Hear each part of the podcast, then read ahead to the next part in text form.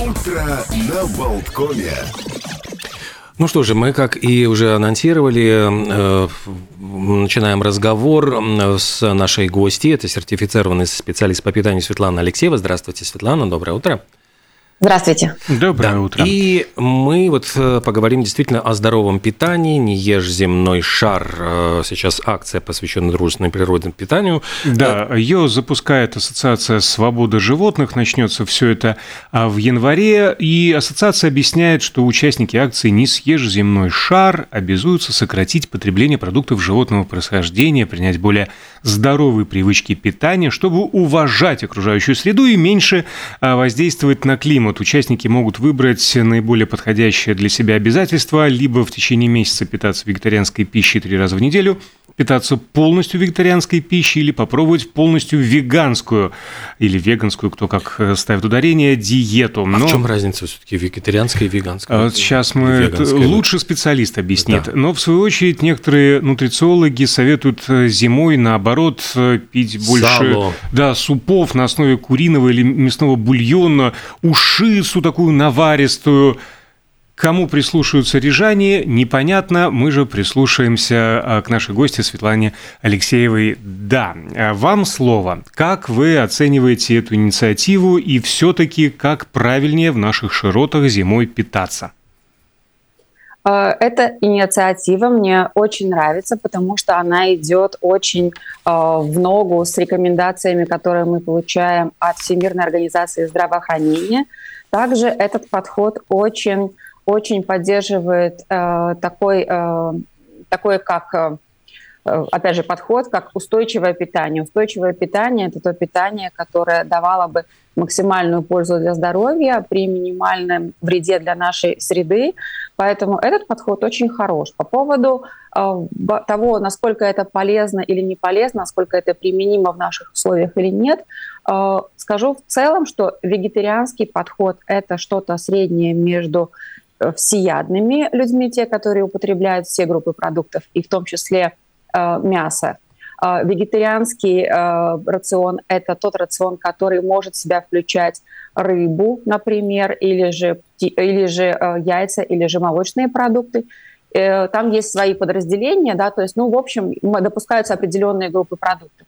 Если мы говорим про веганский рацион, то это тот рацион, в котором нет вообще никаких продуктов животного происхождения, даже, например, мед мы не можем использовать в веганском рационе, потому что э, потому что, э, потому что он является продуктом продуктом нашего, работы наших э, пчел, так сказать. Если говорим о применимости этих рационов к нам, то, в принципе, э, вариант, вариант вегетарианский очень применим и который может быть применим достаточно легко без участия специалиста в этом вопросе. Но если говорить уже про веганский подход, то тут, конечно, людям самим зачастую не хватает знаний, и тут я, конечно, бы не рекомендовала рисковать самим, а обратиться к специалисту для того, чтобы можно было составить рацион, потому что он может быть полезным. Вот скажите, пожалуйста, здесь все-таки речь идет о гуманности или о э, пользе для здоровья? Потому что вот э, мне кажется, многие путают как-то, ну, смешивают эти оба понятия вместе. Ну да, путают э, диету, в общем-то, с пользой для планеты и тех же самых животных. Вы знаете, здесь получается такой хороший микс, потому что, в принципе, вот это устойчивое питание, которое, которое не наносит вред э, нашей планете, какие туда продукты входят? Это зерновые, это бобовые, это фрукты, овощи, небольшое количество э, молочных продуктов, небольшое количество яиц, птицы и достаточно большое сокращение э, мясного рациона. В принципе, это мы можем говорить, что это здоровый рацион без, без каких-то там э, оговорок.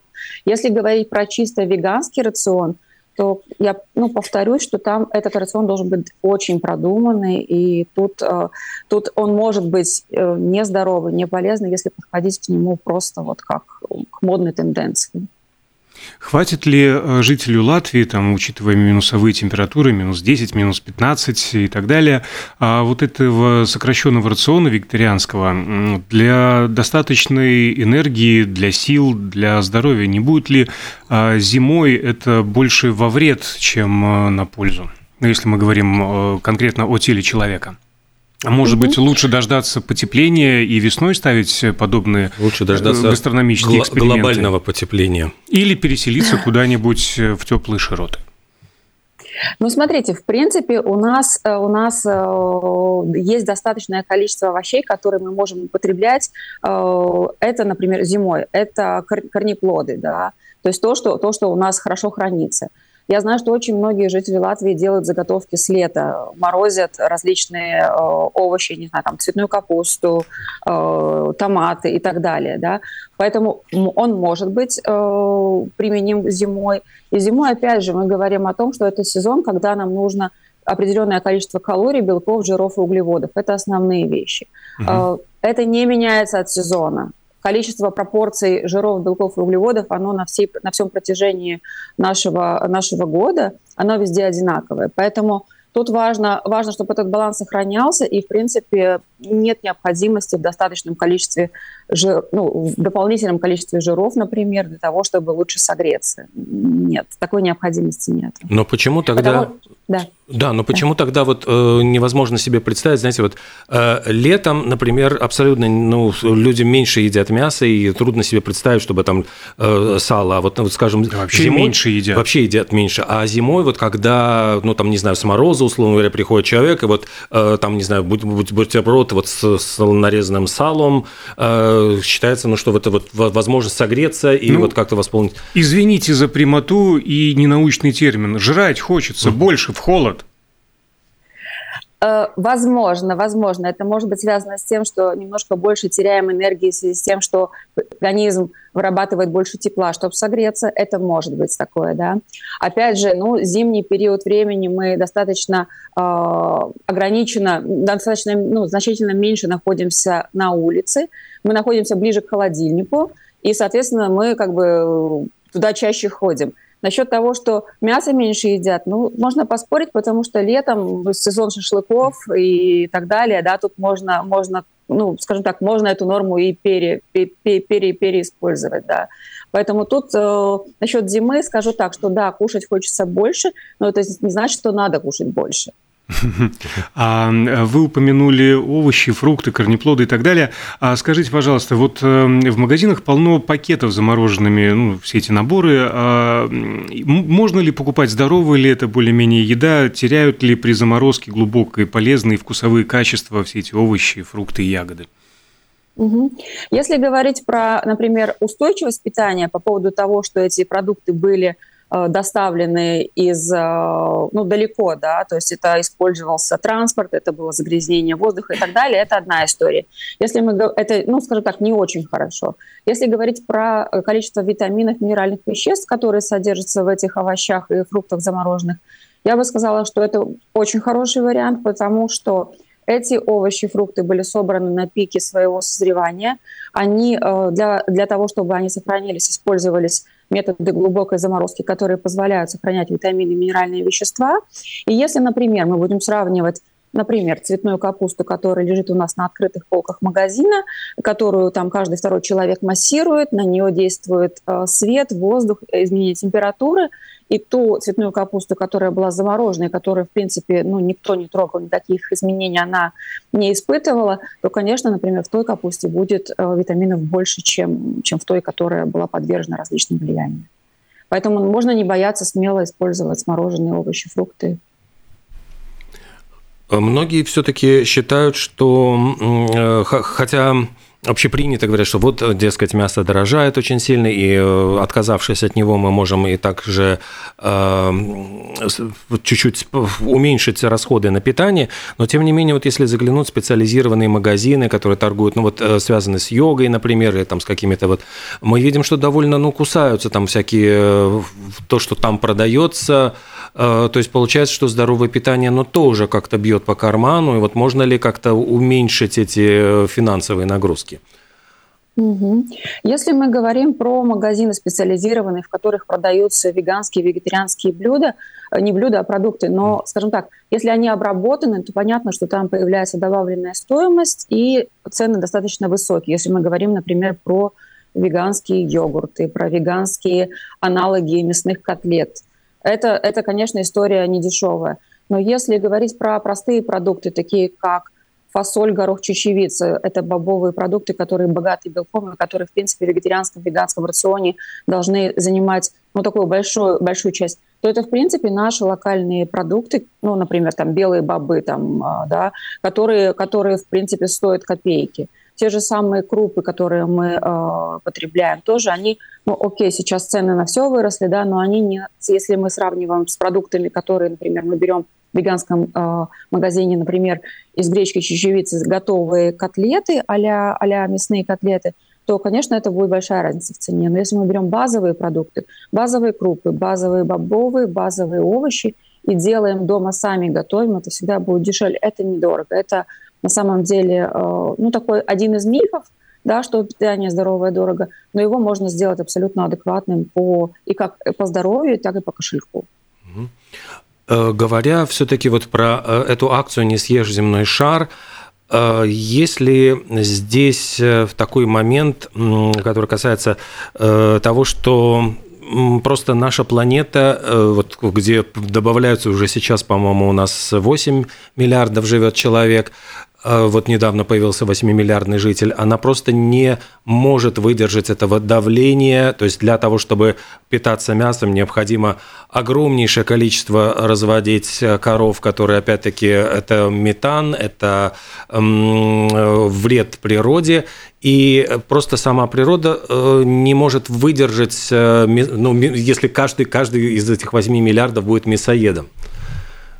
Все верно, да, все верно вы говорите. И это одна тоже из целей, почему это сейчас, ну, скажем так, этот, э, это направление идет в эту сторону. Да, ресурсов не хватает, поэтому приходится сокращаться, так сказать, приходится осваивать новые методы, приходится осваивать новые методы не только э, выращивания э, различных продуктов, но и включение, например, в рацион таких продуктов, как, например, инсекты, насекомые, да, которые сейчас очень, очень это направление развивается, что, ну, в принципе, скоро будем пытаться доставать белок от, также оттуда, да.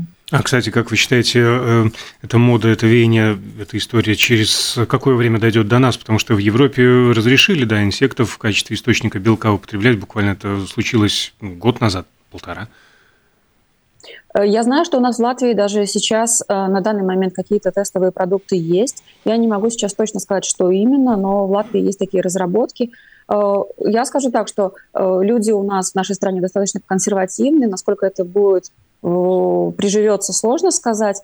Но, в принципе, так как мы все-таки Европа, идем за, вместе, вместе с Европой, то, ну, я думаю, что в ближайшие пару лет, наверное, нет, но десятилетия, наверное, да.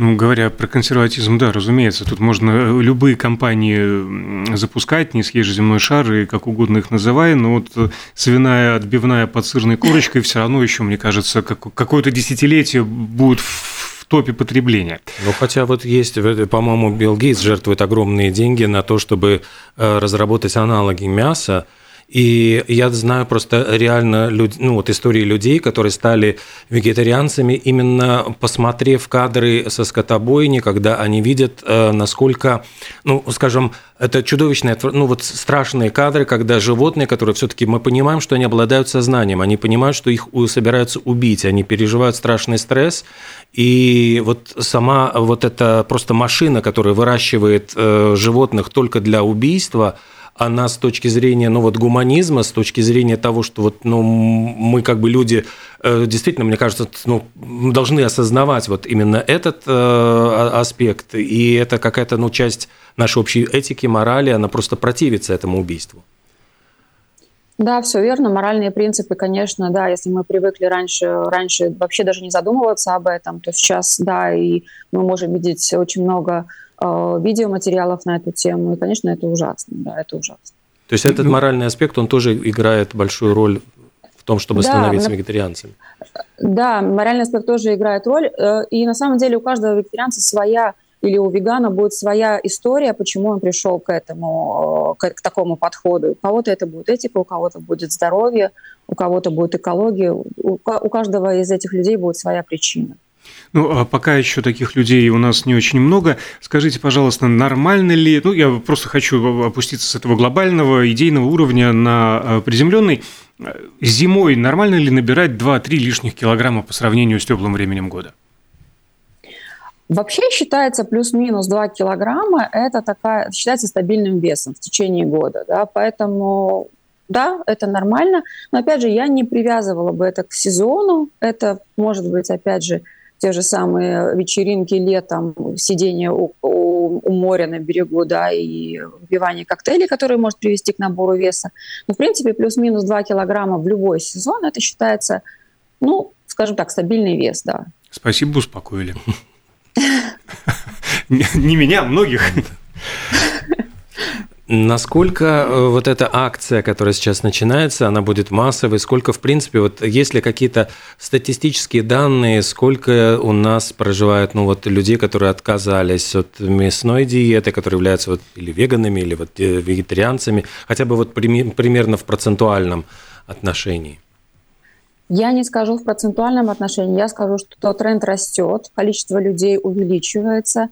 И э, насчет этого э, неопредземеслоды, да, если мы сравниваем по годам, то в прошлом году было количество людей, количество участников этой, этого направления было больше, чем в позапрошлом году. Да? Поэтому я думаю, что в этом году будет еще больше. А что значит быть участником? Вот как определяется? Человек должен заявить об этом или каким образом? Э, да, там э, можно, можно подписаться на этот, э, на этот ресурс, и тогда человек будет получать рецепты и различные эм, советы, как, как в свой рацион включить вегетарианские блюда и так далее. Насколько я знаю, в этом году можно заявляться командами, участвовать здесь. То есть там достаточно большая-большая такая идет социальная активность. Если э, говорить про меня, я, я, я в прошлом году участвовала в этом, э, в этом направлении. В этом году я планирую, но пока я еще не, не подписалась. Что останавливает? Э, время, просто надо нажать на кнопочку и все. Mm, прокрастинация. Понимаю. Ну, да.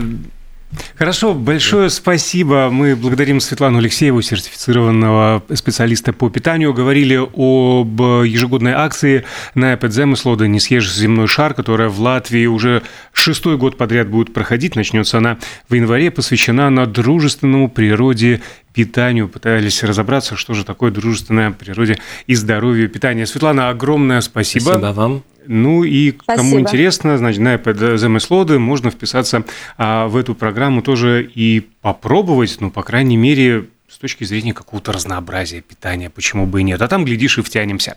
Спасибо еще раз, Светлана. Хорошего дня, с наступающими, наступающими праздниками. Спасибо. Мы же не прощаемся, ну, в смысле, прощаемся, но я не прощаюсь, поскольку у меня еще программа «Синема» с Владимиром Веселовым. Поговорим о новогодних рождественских любимых фильмах, а затем «Культ просвет» после 12 часов в студии появится Денис Ханов, и его гостем станет социолог Елена Херцберг. Э, так что не переключайтесь, будет очень много интересного.